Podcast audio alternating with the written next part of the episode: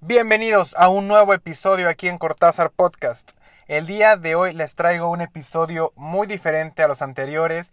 Este episodio más que nada se va a tratar para aclararles a ustedes las dudas y explicarles más o menos el contexto y de qué trata esta nueva famosa Superliga Europea que ha estado rumorándose y sonando mucho esta semana desde el día de ayer lunes, ya que se hizo oficial que la Superliga Europea de fútbol soccer es toda una realidad. ¿Qué es esto? ¿Qué implica? ¿Por qué existe esta liga? ¿Qué tiene que ver con la Champions y la UEFA? Todo esto, para los que tienen duda y no sepan, les voy a explicar de lleno en este podcast. Primero que nada, por favor no olviden seguirnos en nuestras redes sociales arroba Cortázar Podcast en Twitter, en Instagram y en mis cuentas personales arroba Diego Garcort en donde siempre estoy subiendo toda la información, todas las noticias, todo lo más relevante para que ustedes estén actualizados en el deporte y cultura en general. Pues bueno, se hace oficial la fundación y el inicio de la nueva Superliga Europea. Es una competencia privada externa a la UEFA o a la FIFA, en sustitución a la competencia de la UEFA Champions League, la famosa Champions. Esto porque la nueva Superliga está fundada por el Real Madrid, el Barcelona, el Atlético de Madrid, el Manchester City, el Manchester United, el Liverpool, el Chelsea, el Tottenham, el Arsenal, todos esos de España y Inglaterra y por Italia tenemos el Inter de Milán, la Juventus y el Milan. El primer presidente de esta nueva competición, de esta nueva Superliga, sería el presidente del Real Madrid, Florentino Pérez. Les voy a poner una explicación más o menos de qué es esta liga. Esta liga vendría a lo mejor, si no a sustituir, sí a competir con la UEFA Champions League serían una competición europea entre países entre equipos perdón de distintos países en donde competirían muy el estilo de la Champions pero sin ser parte de la UEFA les pongo en contexto qué significa esto por qué surge por qué quieren hacer una nueva liga si todo el mundo amamos la Champions les voy a explicar en el contexto, el principal motor para fundar esta nueva liga es el dinero, el valor económico todo el sistema monetario de, de las ganancias que produce el fútbol es el principal motor. ¿Por qué? Porque anteriormente varios equipos, como los ya antes mencionados, los poderosos, los que tienen más dinero, y las instituciones deportivas este, de diferente índole en, Europa, solicitaron a la, UEFA a la UEFA que mejoraran los incentivos económicos especialmente de la UEFA Champions League contando también con los derechos de transmisión, patrocinadores, etcétera, donde todo el control de ellos y de la Champions lo tiene la UEFA. La UEFA es un organismo que es mediador y controlador de todas esas organizaciones. Ellos, ellos se encargan de organizar la Champions, la Eurocopa y la FIFA por otra parte, el Mundial de Clubes y el Mundial de Fútbol. Entonces, estos son los organizadores, es la asociación organizadora de esos torneos. Ellos son los que llevan a cabo todo, todo el, protocolo del torneo y son los que evidentemente administran las ganancias. La UEFA no hizo nada al respecto ante estos reclamos. Estos reclamos ya llevan a partir de varios años. De hecho, desde más de 10 años que hay reclamos de ese tipo y la UEFA nada más no ha hecho caso a los equipos poderosos.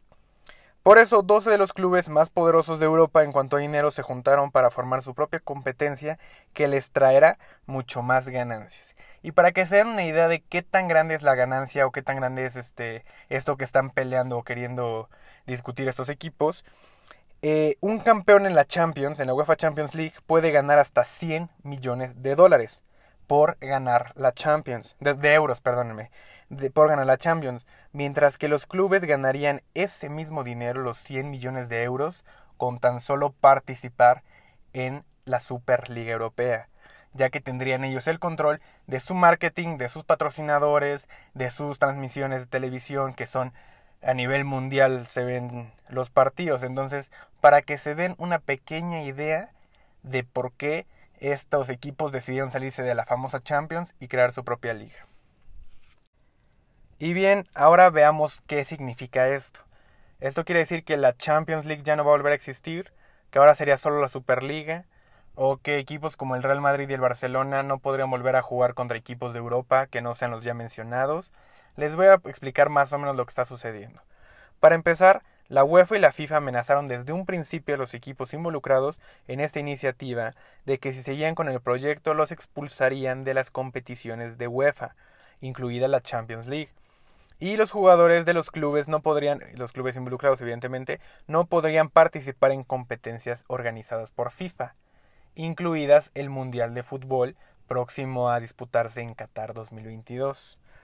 Ojo, entonces, eso significa que de cumplir sus amenazas, equipos como el Real Madrid, el Chelsea y el Manchester City, los cuales están en las semifinales de la presente Champions, serían suspendidos o quedarán eliminados de participar en este torneo. Y jugadores de, de los equipos como Lionel Messi, Antoine Griezmann, Cristiano Ronaldo, etc., no podrían participar en el Mundial. Entonces, ojo con esta situación de bastante llamar la atención. Pero veamos ahora del lado deportivo, qué significa para las ligas, para los equipos. Los clubes fundadores, los que ya mencioné al inicio del podcast, contarían con el pase directo a esta Superliga, a diferencia de la Champions League, en donde los primeros lugares de las principales ligas europeas son los que clasifican. Ahí para tener un buen lugar en Europa tienes que quedar en una muy buena posición, si no me equivoco. Bueno, depende de cada liga, pero alrededor de los primeros tres equipos clasifican a la Champions. En este caso no sería así, al menos para los, los equipos ya mencionados que son los fundadores.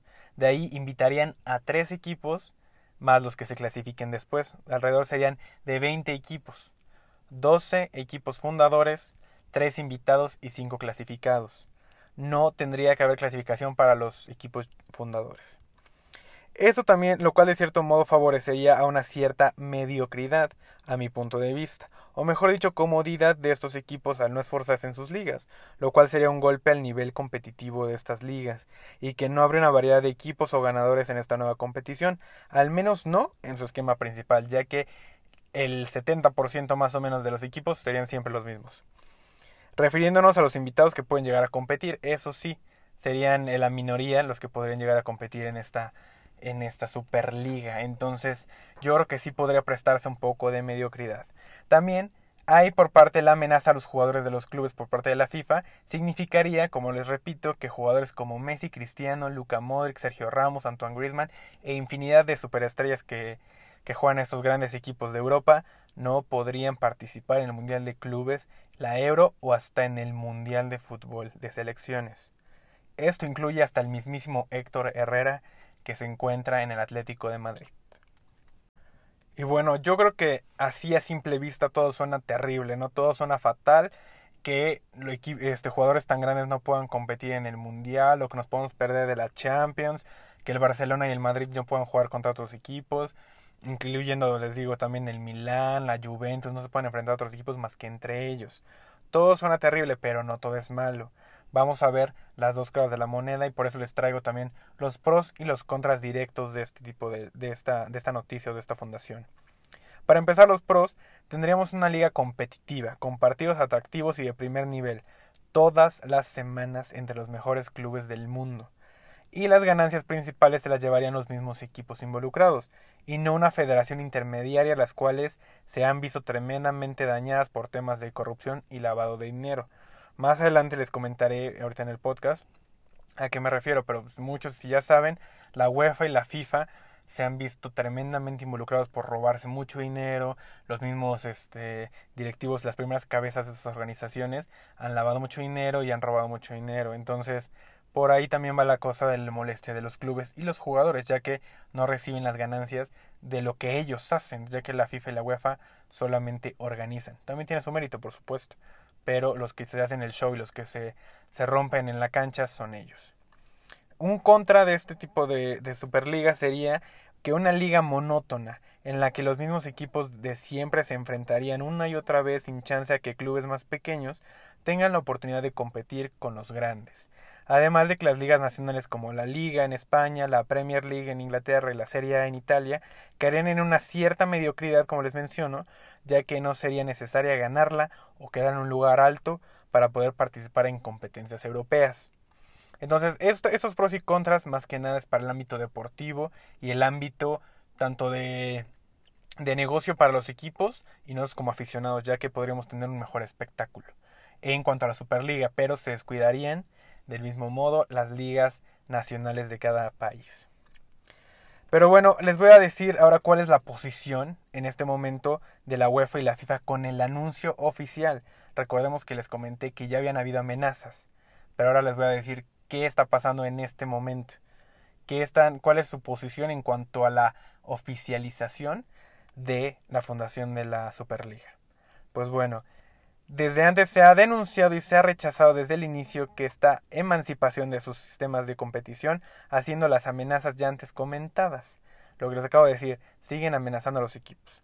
Alegan incluso que esta decisión, la creación de la Superliga, es el mayor atentado contra el fútbol y que inclusive significaría el fin del deporte en el mundo. Eso está diciendo la UEFA y la FIFA. Para mi gusto, si, si me lo permiten, se están haciendo un poco las víctimas, ya saben, porque están perdiendo sus grandes nombres, sus grandes equipos, su gran atractivo. Entonces están poniendo en el papel de que están acabando con el deporte, nadie piensa en los aficionados, nosotros los queremos, cuando la, la UEFA y la FIFA tienen tremenda cola que les pisen. Eh, todo el argumento de que los clubes lo hacen de manera vara y sin pensar en los aficionados, simplemente por el dinero y no por el amor al deporte, como les digo. Argumento que a mi punto, como les digo, se me hace hipócrita, ya que tanto la UEFA y la FIFA han sido denunciadas en repetidas ocasiones de lavado de dinero y corrupción, inclusive cayendo sus presidentes como lo fue Joseph Platter o el caso más sonado e impactante la elección de Qatar como sede del Mundial. Recordemos que el, Mundial en, Qatar se, se llevará a cabo en 2022, pese a todas las alegaciones de todos los países y todas las confederaciones alrededor del mundo, a que no se llevará a cabo en este país. Y ustedes muchos dirán, ¿por qué no? Qatar es un, un país muy bonito, que está en una zona de apogeo que es el del Medio Oriente, Dubái y todos sus alrededores que están en, ese, en esas zonas de, de países petroleros y que están teniendo mucho, mucha moda ahorita. Les voy a explicar por qué. Todo el mundo alegaba porque la elección de Qatar como el Mundial en C 2022, donde la FIFA antepuso sus intereses monetarios por el que millones genera dicho evento en el país. Ya realmente la FIFA y la UEFA, bueno, la, la FIFA más que nada, se dejó de lado a los aficionados y a los intereses de la gente como tal por el simple sistema monetario, por el simple interés monetario, por el simple dinero. Y no solo los deportivos, ya que en Qatar las leyes no privilegian los derechos humanos. Las personas trabajan las 24 horas del día para la preparación del mundial y miles han muerto a causa de las condiciones laborales, inclusive niños. Ahí está permitido que los niños trabajen y es abiertamente sabido que los explotan. Además de que los derechos para las mujeres son básicamente nulos y que literalmente es ilegal en ese país ser homosexual. Entonces es un país con unas tradiciones bastante pesadas, con unas leyes bastante anticuadas que realmente atendan contra la vida del ser humano en la actualidad. Entonces a la FIFA no le importó eso. La FIFA siempre tiene, este, este, tipo de instituciones siempre tienen la bandera de unir al mundo y dar un buen mensaje. Y aquí les valió por el dinero. Entonces no son la víctima en, este, en esta situación. Entonces, esta es la situación por parte de la FIFA y la UEFA. Ahora les quiero dar los comentarios que hizo el nuevo presidente de la Superliga, Florentino Pérez, recientemente en un programa español en el que literal dice su punto de vista sobre esa Superliga. En dicha entrevista, Florentino Pérez, quien también es presidente del Real Madrid, aseguró que lanzaron la Superliga Europea porque es la manera de, según sus palabras, salvar al fútbol. Sostiene que si los grandes clubes están bien, los demás clubes también lo estarán dijo con total contundencia que los futbolistas de los clubes de la Superliga pueden estar tranquilos porque no se van a quedar sin competir con su selección. También dejó claro que ni el Real Madrid, ni el Manchester City, ni el Chelsea podrán echarlos de la Champions League en curso. También declaró que el PSG todavía no ha sido invitado directamente, quien es el otro semifinalista en la Champions. Por su parte, también negó que la Superliga tenga intenciones de que los clubes involucrados salgan de sus respectivas ligas nacionales. Esto quiere decir que la Superliga, al igual que la Champions, sigue siendo un torneo interpaíses, intereuropea. No se antepone esta Superliga a las competiciones de ligas nacionales como la Liga Española, la Premier o la Serie A. También le pidió directamente a la UEFA mayor transparencia y apertura al diálogo, ya que la UEFA se, se presenta de manera negativa a todos los diálogos que quiere entablar según las palabras de Florentino. comentó que el fútbol tiene que cambiar sí o sí, porque cada vez los jóvenes de entre 16 y 24 años tienen menos interés en los partidos. Señaló también que el fútbol, la situación del fútbol actual es mala y que los partidos de los clubes más poderosos y competitivos son necesarios para rentabilizar más los ingresos, ya que nos guste o no, nos encanta el deporte y todo, pero es un negocio, sigue siendo un negocio. Por otro lado, aclaró que la intención sería iniciar la Superliga desde la próxima temporada, pero no descartó que tengan que esperar hasta un año más para lograr un acuerdo con la UEFA. Y concluyó diciendo que los 12 clubes de la Superliga harán todos los esfuerzos para llegar a un acuerdo con la UEFA y con la FIFA. De no ser así, si no llegan a un acuerdo, no romperán nada. Lucharán por el proyecto, pero no es un lo haremos como sea, al menos no en este momento. Así que no le están declarando la guerra como tal a la UEFA. Realmente lo que dice Florentino Pérez es que la Superliga y este, esta unión de clubes están abiertos a un diálogo porque ellos van a seguir queriendo tener su torneo, pero no quieren romper lazos como tal con la UEFA y la FIFA en otros ámbitos. Entonces, ese es el, el punto de vista o el lado de la Superliga, de los directivos de la liga y del presidente que es Florentino Pérez. Y también es importante aclarar que no todos los equipos importantes de Europa están involucrados o a favor de esta nueva Superliga. Equipos como el Borussia Dortmund y el Bayern de Múnich de la Bundesliga en Alemania rechazaron formalmente la oferta de participar en esta nueva Superliga. Entonces, eso también es importante ver que no todos los equipos grandes, entre comillas, o bueno, generalizando, no están dentro todos de la nueva Superliga. Y pues bueno, ya a modo de conclusión, lo único que les puedo decir de mi parte o en mi opinión es que esto tan solo es el inicio.